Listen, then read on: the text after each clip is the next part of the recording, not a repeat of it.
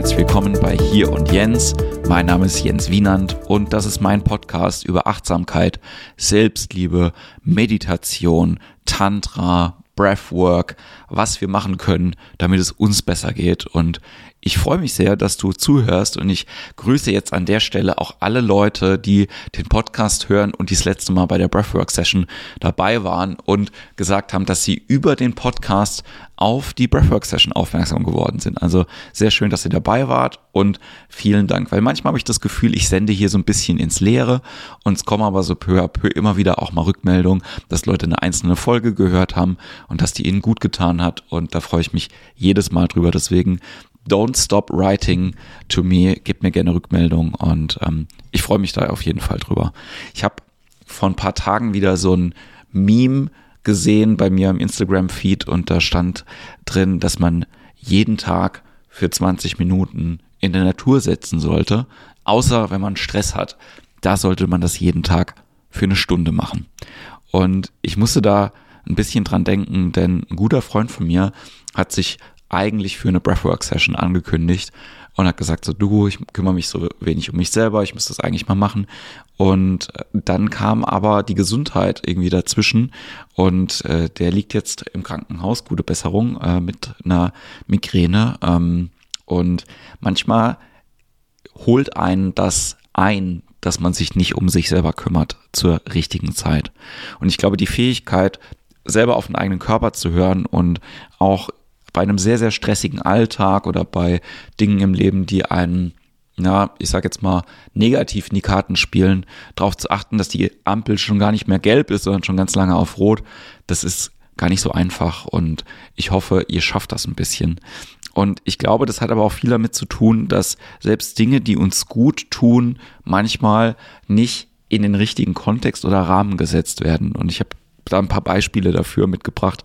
Ich habe jetzt auch schon wieder ein paar äh, Tage keine Folgen gemacht, weil ich auch selber äh, gesundheitlich ein bisschen drin gehangen war nach der Schiffsreise. Einfach mein Körper hat sich da irgendwie nicht so richtig erholen können und ähm, es war anstatt als wirklich so ein großes, ah, so wieder in so, so durchatmen zu können, das habe ich natürlich gemacht, aber ähm, hatte ich so das Gefühl eher, dass ich auf eine Pausentaste gedrückt habe und dann ging es irgendwie direkt weiter mit allen anderen Sachen. Aber eine Sache, die mir wirklich im Kopf geblieben ist und über die ich sehr, sehr viel nachgedacht habe die letzten paar Wochen, war das Thema Sport und wie viel Sport ich da gemacht habe und wie gut mir das getan hat und warum mir das gut getan hat. Ich habe nämlich immer wieder mit den Menschen, die dort auf dem Schiff ähm, sportlich aktiv waren und oder selber im Sportbereich gearbeitet haben, eben auch über meine Ansätze geredet und das, was ich so mache und Meditation und Tantra und biodynamische Energiearbeit und Bewegung und Tanzen und so weiter und so fort. Und es hat mich sehr überrascht, dass das für ganz viele Leute sehr weit außerhalb von dem waren, was sie schon machen.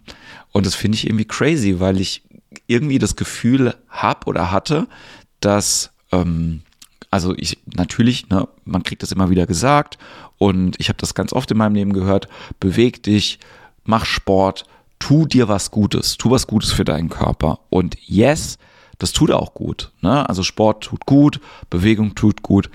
Ich finde es nur verrückt, dass man gar nicht viel ändern muss, um aus einer sportlichen Aktivität die, ich sage jetzt mal nur für den physikalischen Körper was Gutes ist, eine Aktivität zu machen, die ganzheitlich wirken kann, ne? wo ich dann quasi auch meine Seele, mein Spirit, mein Geist damit ähm, gesund halten kann. Ja?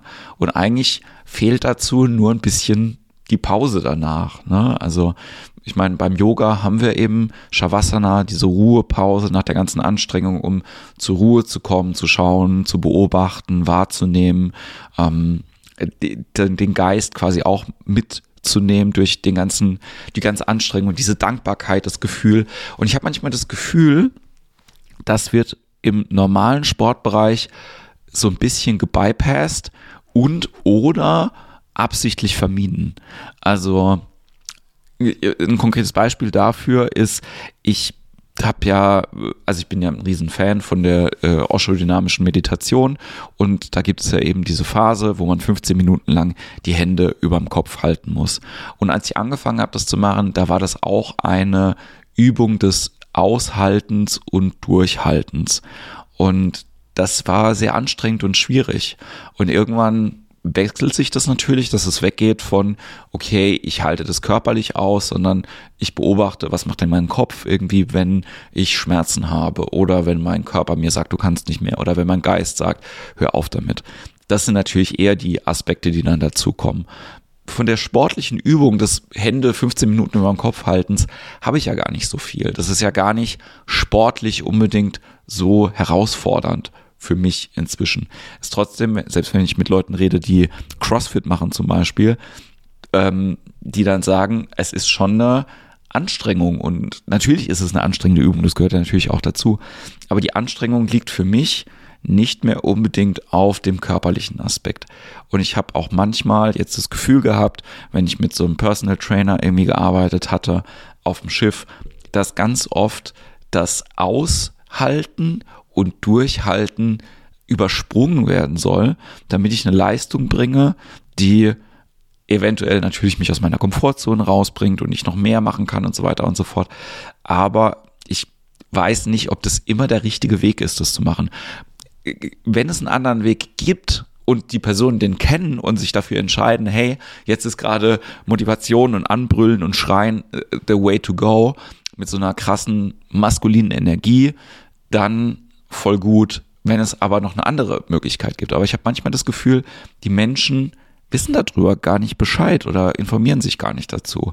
Und ich weiß nicht, woher das kommt. Ja, ob das Fehlen der äh, anderen Möglichkeit irgendwie darin liegt, dass einfach da zu wenig Wissen irgendwie da äh, drüber im Allgemeinen herrscht, ob es ein absichtliches Vermeiden dieser Wissen halt irgendwie sind. Das ist auch so manchmal so ein bisschen der Unterschied natürlich so zwischen ganzheitlicher Medizin oder ob man jetzt irgendwie symptombasiert irgendwie agiert aber das will ich gar nicht so krass nennen als Beispiel, sondern dass ich merke immer wieder, dass es halt Felder gibt, die eigentlich in ihrem Kern ähm, was mit unserem Leben zu tun haben.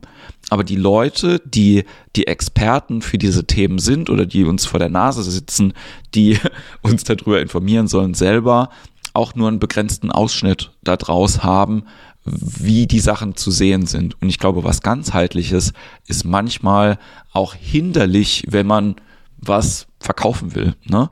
Also meine anderen beiden Beispiele dafür sind ähm, jemand, der mega geil kochen kann ja, und irgendwie ein Experte ist für Fine Dining, der wird sich vielleicht gar nicht so sehr mit dem der Wirkung davon, was einzelne Lebensmittel im Körper verursachen oder wie Leute darauf reagieren, auseinandersetzen, sondern da steht natürlich der Genuss im Vordergrund und das, was man damit erreichen oder befriedigen kann. Das ist mega geil, das zu tun, aber das Wissen darüber, äh, welches Lebensmittel macht jetzt was im Körper und wie reagiert der ganze Mensch darauf, fällt so ein bisschen hinten runter und ist vielleicht auch gar nicht da oder aber ein Bankberater, der vielleicht mir ähm, einen Kredit irgendwie verkaufen will oder ähm, eine Versicherung oder so.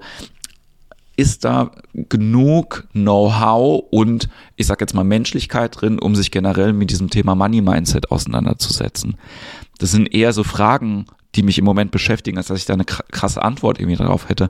Aber ich, vielleicht hast du ja selber irgendwie auch so Dinge in deinem Alltag oder in deinem Umfeld, wo du halt irgendwie denkst, so mega krass, dass ich eben nur so einen Teilaspekt davon beleuchte und der ganzheitliche Aspekt manchmal so ein bisschen hinten runterfällt. Ich meine, bei mir ist es so, dass ich ähm, beim Impro-Theater zum Beispiel natürlich auch viel pushy bin, viel maskuline Energie habe und so weiter und so fort aber trotzdem auch immer weiß, wenn man das macht und sich dann quasi auf diese Reise begibt, kommt irgendwann sowieso der, der Punkt, an dem man das, was man selber will und wer man selber ist, dass man den gar nicht ignorieren kann. Und ich gehe davon aus, dass die Leute, also ich muss das den Leuten nicht sofort, wenn die kommen, als erstes irgendwie aufdrücken und sagen so, hier, ähm, das ist eine mega krasse Selbstreflexion. Go the way. Dafür gibt's ja andere Sachen. Aber dafür machen wir auch sowas wie zum Beispiel Impro und Achtsamkeit was ich mit Tabea jetzt am äh, 11. März, nee, am 12. März mache, am Sonntag.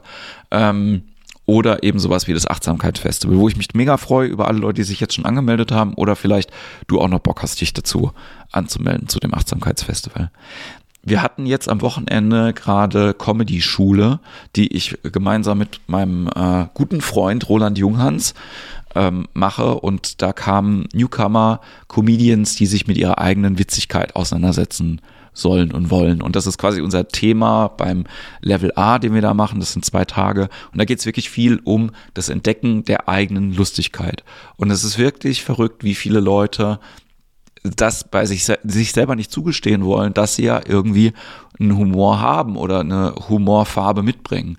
Und ähm, den inneren Kritiker, den man auf der Schulter immer hat, der immer sagt, mach das nicht, das ist doof. Ich versuche den bei Impro den Leuten sehr, sehr schnell wegzunehmen und irgendwie ist der durch die Gruppe auch schneller weg, als wenn man jetzt alleine sich mit seinem eigenen Kram immer wieder auseinandersetzen will. Aber wenn du Bock hast, den irgendwie wegzukriegen, diesen inneren Kritiker, melde dich gerne bei mir per Mail, mail.jenswienand.de, komm zu einem von den Events, äh, komm zum Breathwork, komm zum Achtsamkeitsfestival, mach Tantra. Es muss nicht nur bei mir machen, mach das irgendwo. Aber vielleicht guckst du, dass du das, was dir gut tut, nicht aufschiebst und nicht zu wenig machst, weil das machen wir viel zu oft, das mache ich auch viel zu wenig.